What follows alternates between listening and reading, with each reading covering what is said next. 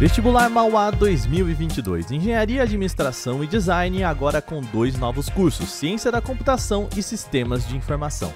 Acesse mauá.br/vestibular e inscreva-se já. Olá, hoje é sexta-feira e o Canaltech News fala de lançamentos da Samsung e Motorola aqui no Brasil, pré-venda dos novos iPhones, novidade do YouTube para podcasts e muito mais. Eu sou o Wagner Arca, vem comigo para as notícias do dia.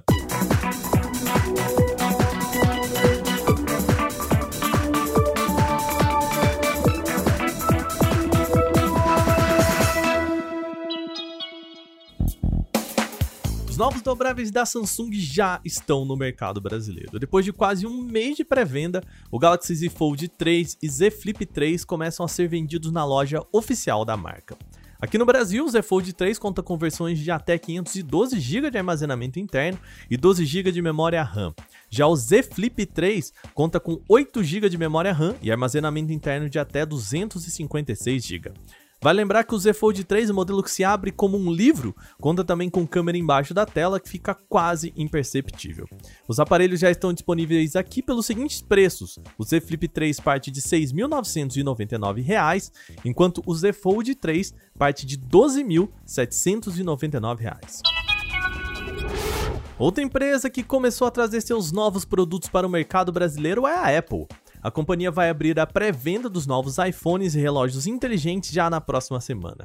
A data em específico será de 15 de outubro. A informação vem de uma campanha em SMS do Itaú que ofereceria condições especiais para os seus clientes. Na mensagem, a empresa aponta que a pré-venda deve começar na próxima semana de novo, dia 15 de outubro. Os iPhone 13 já são vendidos lá fora desde o dia 13 de setembro e aguardavam a aprovação da Anatel para serem vendidos aqui. O site da Apple já aponta que toda a linha será vendida aqui com preços que partem de R$ 6.599.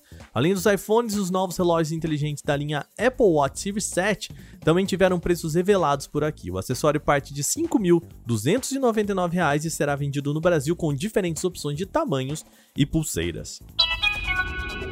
O YouTube pode criar uma plataforma focada em podcasts. A informação vem de uma vaga de emprego da empresa aberta para um setor chamado de YouTube Podcasts. A companhia ainda não revelou o que seria esse recurso, mas a expectativa é de que seja uma plataforma separada, como acontece hoje com músicas e games. O movimento vem para abraçar o grande sucesso de formatos de talk shows difundidos no estilo de podcast de Joe Rogan na rede social. O modelo combina vídeo e áudio, sendo que o formato podcast sem aporte visual é geralmente publicado pelo Spotify e outros agregadores, e o YouTube, claro, quer essa boquinha também. Segundo a Bloomberg, a companhia procura um executivo para tomar conta do, abre aspas, gerenciamento de milhões de podcasts que já existem em seus sites. Apesar da matéria, o Google ainda não se pronunciou sobre o assunto. A Motorola aparece hoje no nosso podcast com uma dobradinha de aparelhos. A primeira notícia é o lançamento do Moto E40 por aqui. O aparelho conta com um processador Unisoc T700, 4 GB de RAM e 64 GB de espaço de armazenamento interno. O destaque está no conjunto competente de câmeras com sensor principal de 48 megapixels e tecnologia quad pixel, auxiliado por duas lentes de 2 megapixels, sendo uma macro e outra de profundidade. O modelo começa a ser vendido por aqui pelo preço de R$ 1.499. Além do Moto E40, a companhia também anunciou o Moto E30, que é uma versão mais simples. A proposta é que ele mantenha quase todos os recursos do seu irmão mais potente, mas com apenas 2 GB de RAM e 32 de armazenamento interno. Com isso, ele também deve rodar Android 11 Go, a versão voltada para aparelhos de entrada. O Moto E30 ainda não tem data para chegar ao mercado brasileiro nem preço divulgado, mas na Europa ele vai ser vendido por 129 euros, o que dá aproximadamente 800 reais na conversão direta sem impostos. A gente fecha o programa de hoje falando de carro.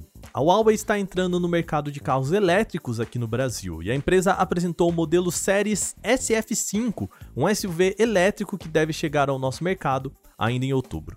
O modelo será lançado por aqui por intermédio da Austin Fleet, uma empresa especializada em venda e aluguel de carros de luxo. Então, o Series SF5 não será apenas vendido por aqui, mas também pode ser alugado.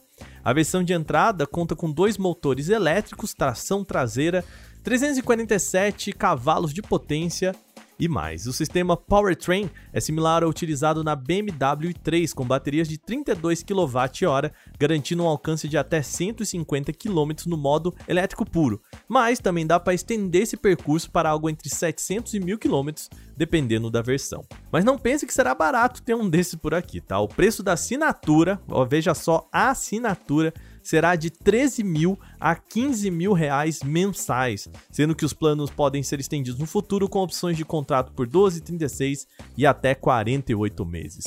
A empresa ainda não informou o preço da compra do modelo aqui no Brasil. Bom, essas foram as nossas notícias de hoje, mas antes, lembrando rapidinho que nós estamos na reta final do Prêmio Best. A gente precisa que você entre em voto.premibest.com.br e vote no Canaltech para a categoria de tecnologia. A gente conta com vocês, tá bom? Também antes de fechar, aquele aviso rápido, a gente tá no podcast na Alexa. Para você ouvir o nosso programa, é só pedir para a Alexa falar as notícias de tecnologia do dia. Se você não sabia, tem esse jeito fácil de ouvir o nosso podcast. Comenta comenta também, passe para frente essa dica com amigos. O episódio de hoje foi roteirizado, editado e apresentado por mim, Wagner Waka, com a coordenação de Patrícia Gnipper. O programa também contou com reportagens de Bruno Bertonzin, Renan da Silva Dores, Igor Almenara, Gustavo de Liminácio e Paulo Amaral. A revisão de áudio é da Mari Capetinga. Agora sim a gente vai ficando por aqui, mas lembrando que a gente sempre tira o finalzinho de semana aí para descanso e volta só na segunda com mais um programa, tá bom? Então bom final de semana para você. Até lá.